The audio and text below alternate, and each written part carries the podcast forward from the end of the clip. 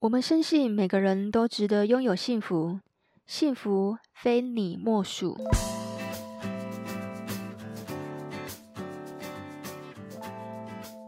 大家好，我是非你莫属主持人杜菲，同时也是美国婚前辅导认证的咨询师。这个节目是在讲两性、家庭、婚姻、亲子相关的内容。今天就来跟大家聊聊家务事。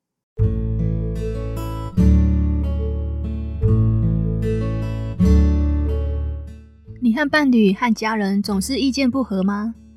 不论是观念或是家庭财务、生活习惯，都可能成为争执不休的主因。那么，我们应该要怎么做才能减少摩擦、和平相处呢？以下要教你的是，不管是伴侣或家人都通用。不管你是上对下还是下对上，对先生、对孩子、对父母、对公婆都通用。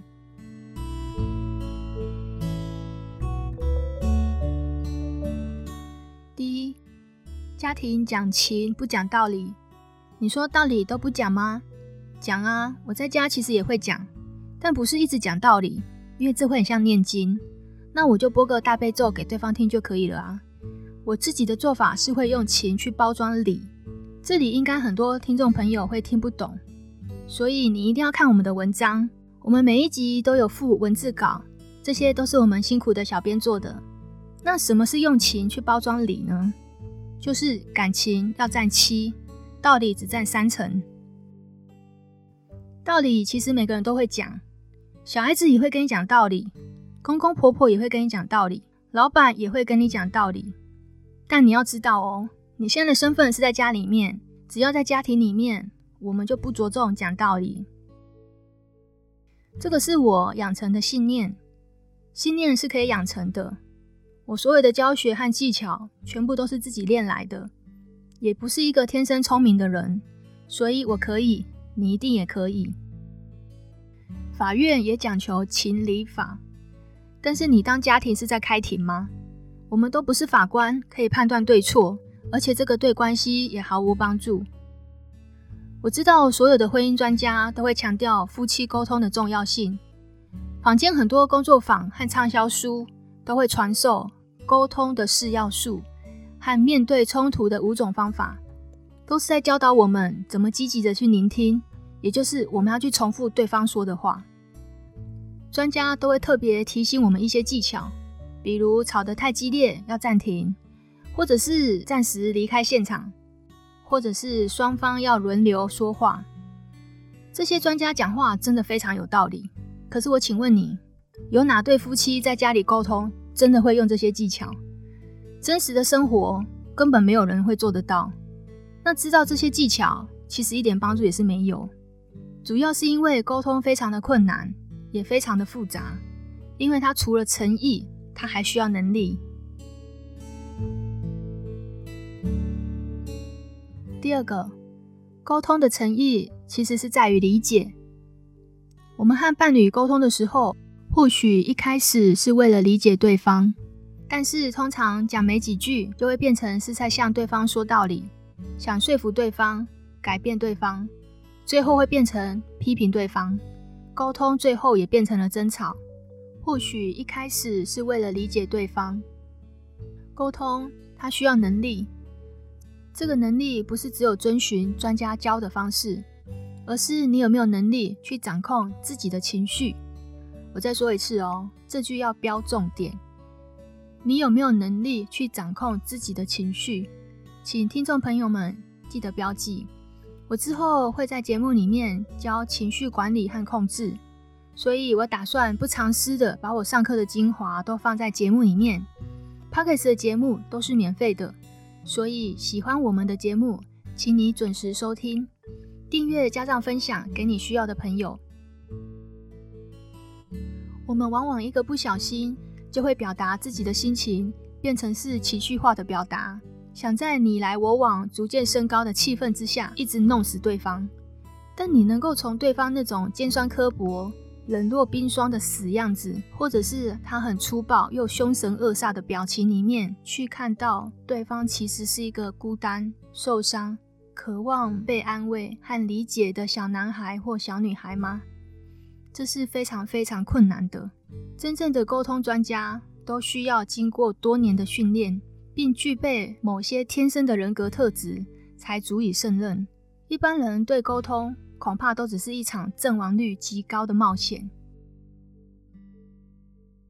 在上课的时候啊，学生会问老师：“你说这些不都等于白说吗？”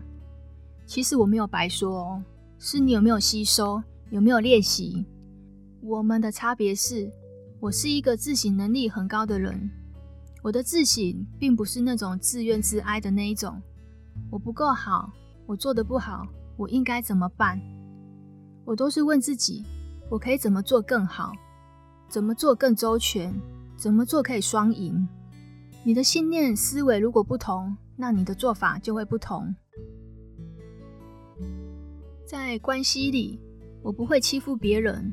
但是我也不能够让别人欺负，任何事情都讲一个中庸之道，也就是平衡。自己要有底线，别人才不会越界。而且我是一个每天无时无刻都在练习的人，练多了，练久了，武功就会变成现在这样。所以我也没有其他特殊的原因。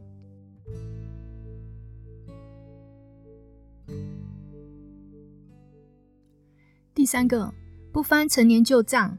猛踩对方的红线地雷区，不沟通还好，沟通的结果往往都会变成是批斗大会，一不小心就会把陈年的旧事通通翻出来，甚至你会误触对方的地雷区，而且一枪就毙命，一踩就爆，无法挽回。地雷区是每个人内心最柔软而且不可触碰的伤痛和屈辱，尤其是他特别的脆弱、敏感的经验。或许是无法用理性去化解的坚持。每个人都有一些心事埋藏得很深，不想显露给别人看。就像俗语说：“哪壶不开提哪壶。”万一我们在沟通不顺的时候触及了那道红线，两个人的关系就会留下无法弥补的裂缝。我们都应该谨记在心。你应该要有意识，即便是同床共枕的亲密伴侣。或者是亲密的家人，你都不应该去冒犯跟触及对方的地雷区。这个和爱不爱没有关系。你就算再爱，你也要懂得尊重每个人无法讨论的那个罩门。就算你没有触碰对方的地雷区，如果你的沟通也是含带批评，那沟通也会是失败的。一般我们会想和对方沟通的时候，背后的动机通常都是会想说服对方、改变对方。在心理学的心理层面来说，你只想证明你是对的。那如果你是对的，那谁又是错的？你不见得是真心的去想理解对方，因此你会对对方的行为去做出判断、做出批评。任何人都不喜欢被批评，所以建设性的批评它根本不存在。所有的批评都会让人感到痛苦，尤其批评是来自于自己最爱的人，自己最爱的那个伴侣，或是自己最爱的那个爸爸妈妈，伤害也会越大。有人会说，批评和指责是亲密关系的原子弹，这是真的哦。如果你把沟通变成是说服式或者是批评式的沟通，那你一点好处都没有，只会破坏感情。那如果你想改变对方，最好的方式跟最好的方法，就是从你改变自己开始，先改变自己的态度和行为。美国婚姻教父高特曼教授，他做过一个很有趣的研究，他会分析夫妻两个人的对话的时候的肢体表情、语气呈现的情绪，就可以判断他们的婚姻状态。将来会不会离婚？而且准确率高达九十五趴。比如先生讲话的时候，太太会无意识的翻白眼，其实就是一种轻蔑的象征，就像是一种防卫、抗拒、批判和轻蔑，其实都是属于负面情绪。其中又以轻蔑的杀伤力最强，只要出现，通常就是婚姻会出现状况的前兆。高特曼教授的研究理论。若想维系婚姻，两个人的谈话表现出来的正面情绪，最好比负面情绪要多五倍。听众朋友们，这些其实也不是针对伴侣关系，有的时候爸爸妈妈对小孩，有的时候也会呈现出这种翻白眼或者是轻蔑、抗拒或者是防卫。其实这些都是属于一种负面情绪，大家要特别的去注意。如果出现这些征兆，你要改变自己的说辞和行为，你要改变自己的沟通方式和行为，表现出来给对方是什么样的感受。家庭之间幸不幸福，其实有的时候不是来自于双方会不会沟通，而是你们双方表现出来有多少爱，有没有情感和关怀的互动和交流。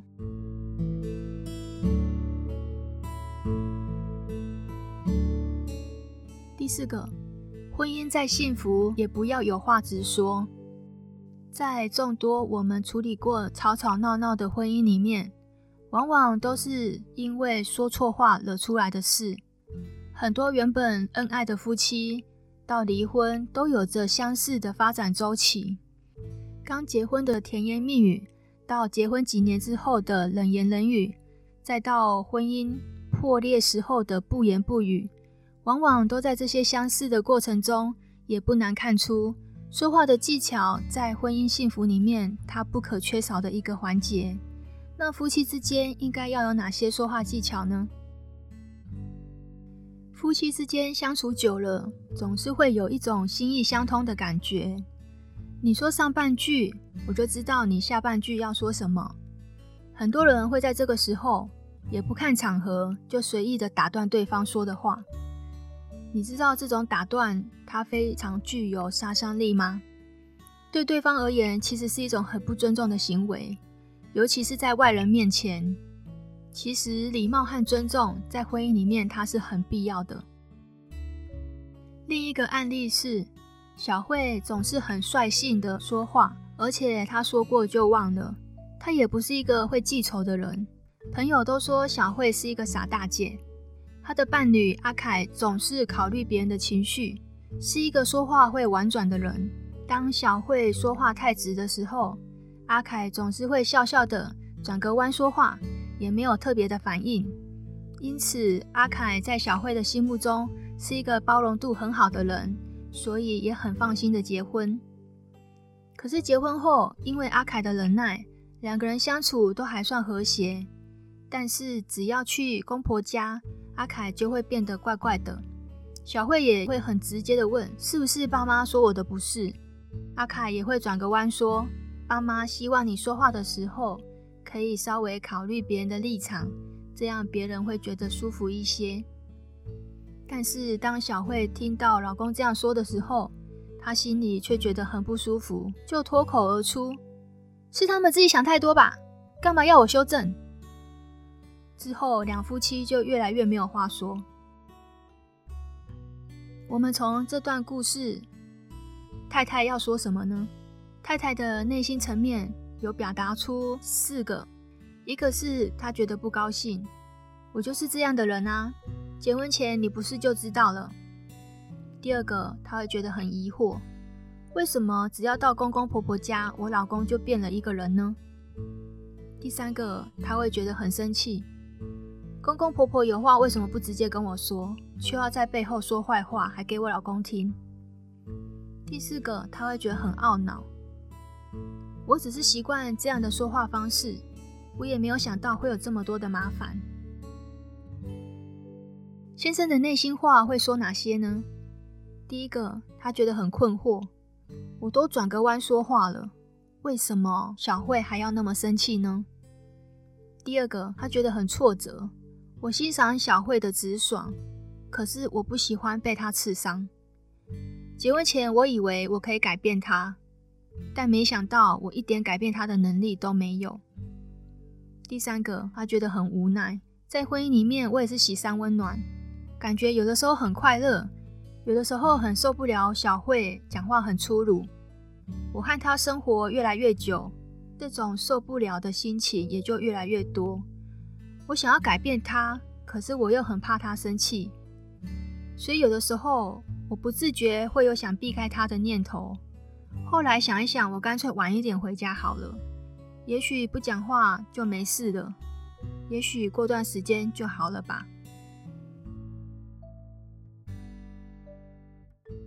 刚刚我们讲到第二个阿凯觉得他很挫折他说一句话他说我欣赏了他的直爽可是我不喜欢被他刺伤。”这里我想要特别的拿出来讨论。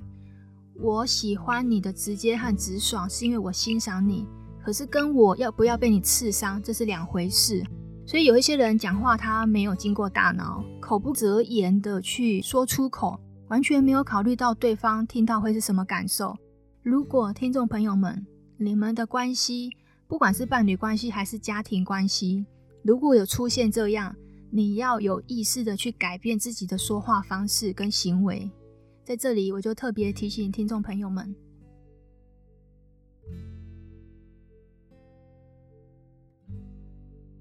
这个故事啊，太太可以怎么做？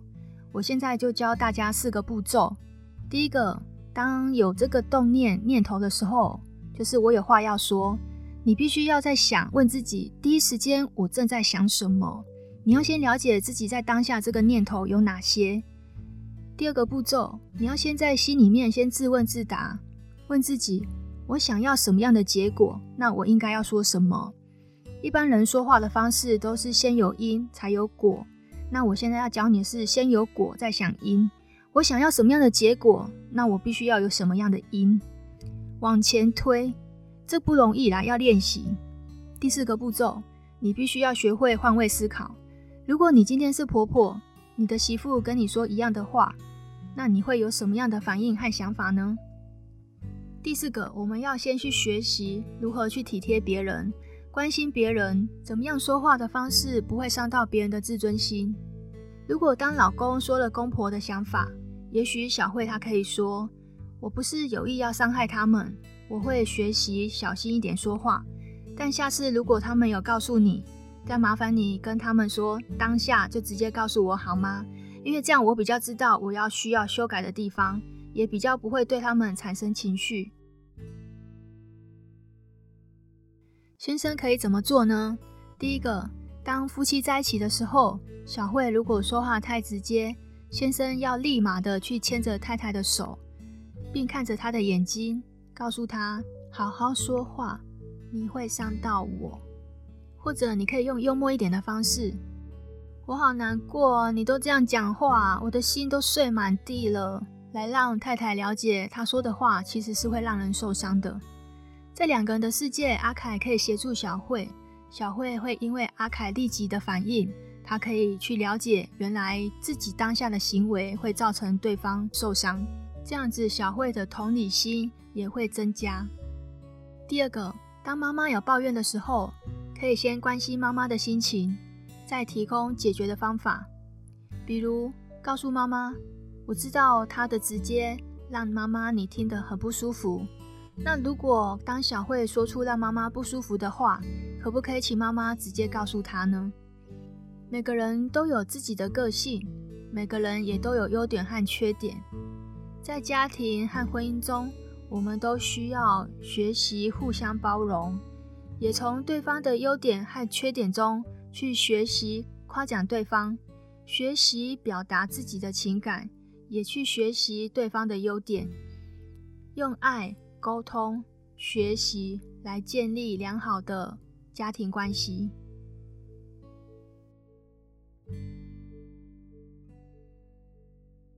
听到这里，如果觉得我们节目不错，也可以现在就分享给你身边有需要的朋友们。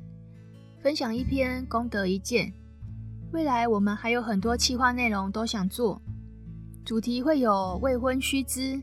已婚大概会有家庭关系、财务问题、婆媳问题和姻亲关系。其实我一直很想做一个专辑节目，是专门讲给已婚的男人听的。因为婚姻中男人其实也有苦，但他们也有很多欠缺的地方。为什么我要做这个专辑呢？因为经营婚姻，它并不是只有女人的事，男人们也需要共同努力。就像我常说。婚姻它就像合伙开公司，孩子就是公司的产品，每一个人都缺一不可，因为每一个人都很重要。我们希望可以帮助更多未婚和已婚的好女人们。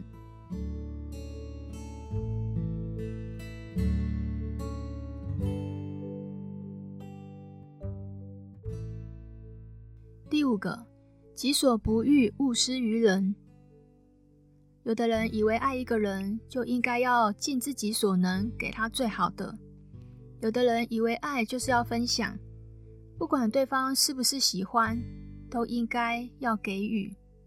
有的人以为自己很喜欢的东西，对方也一定很喜欢，所以很盲目又很自信地替对方做一些决定。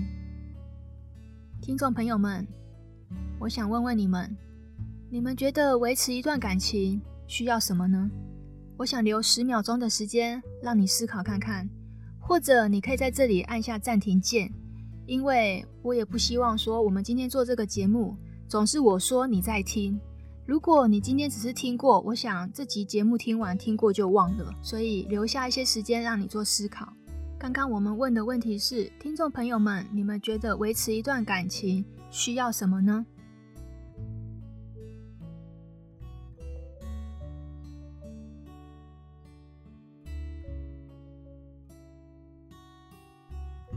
你们都思考好了吗？我的答案是，我觉得维持一段感情，它需要让彼此相处得更加舒服。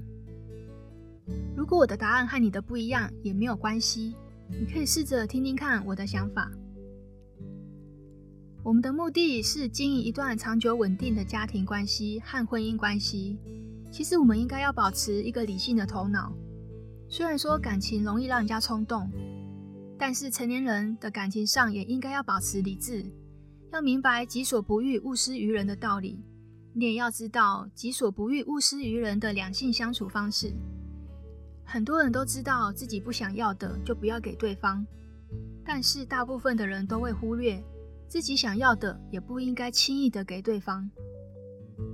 就像大多数的父母一样，经常会以爱之名说：“我这是为了你好”，逼着孩子快点结婚，逼着媳妇快点生小孩，完全不考虑儿女们的意愿。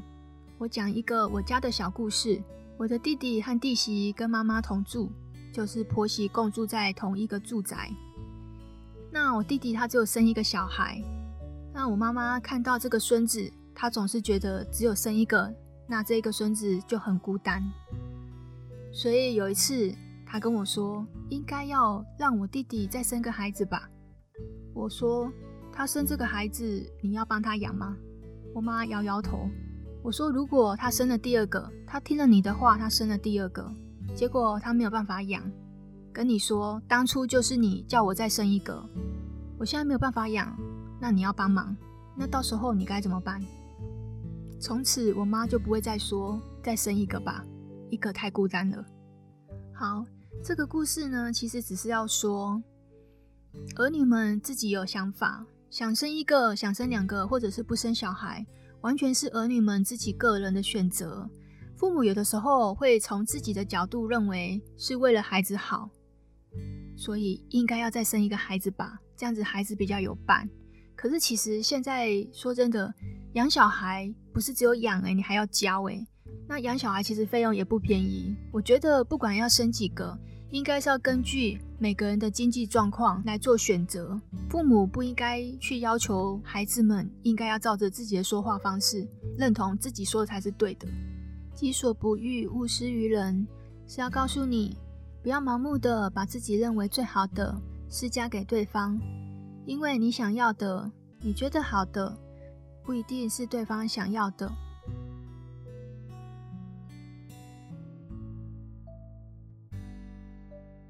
在这里，我之前有第三集有讲过，王彤和艾辰的婚姻也是很多人婚姻的翻版。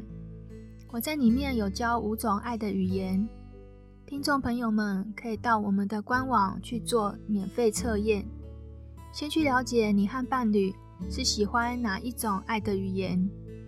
你只有做对了，才能事半功倍；做错了，就是事倍功半。在这里提醒观众朋友们。我们每一集都有文字稿，如果觉得我讲话太快，你来不及吸收，你除了可以把这个节目的语速放慢一点，你还可以到官网去看我写的这一集的文章。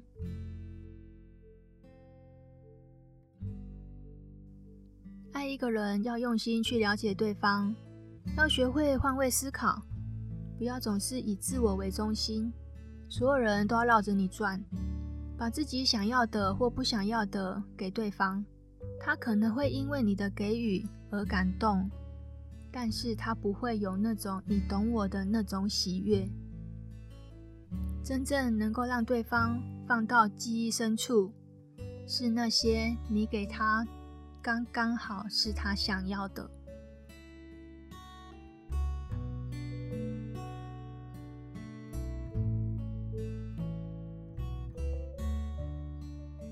第六个。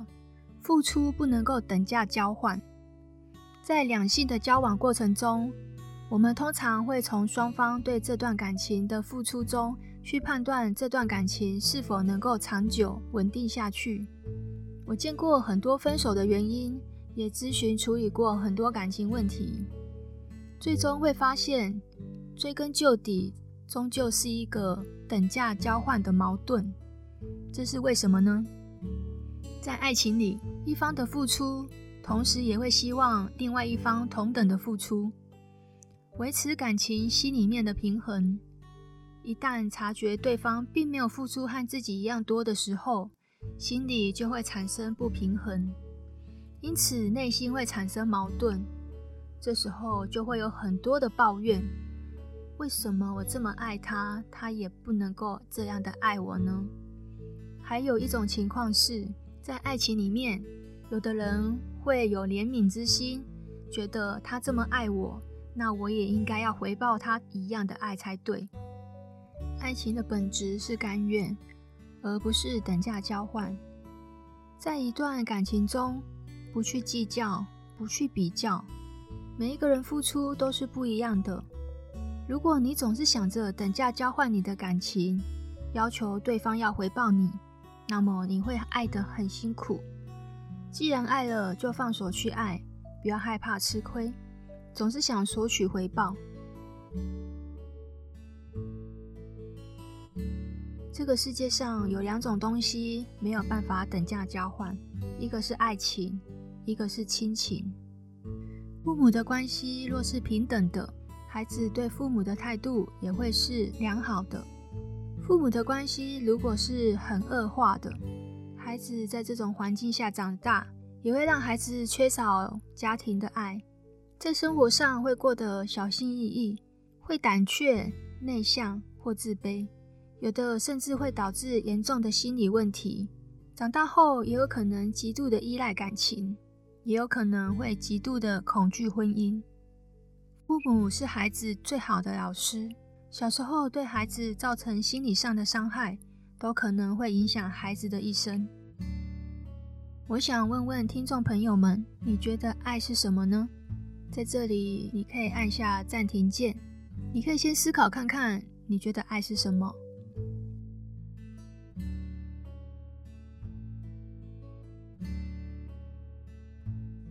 如果你问我一样的问题，我的回答是。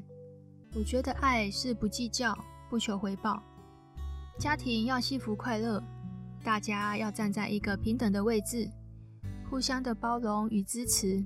平等的位置可以打造一个安全感的家，任何事都有商有量的环境。我们可以听听对方的看法，用和平的角度来发表自己的想法。这个家的每一个人就会越来越进步，沟通就会越来越好。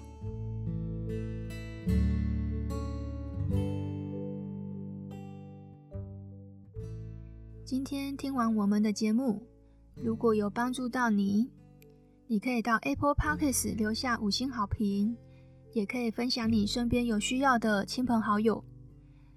分享一篇，功德一件。我们还有很多企划在未来都想做，希望可以帮助更多在婚姻里面的好女人们。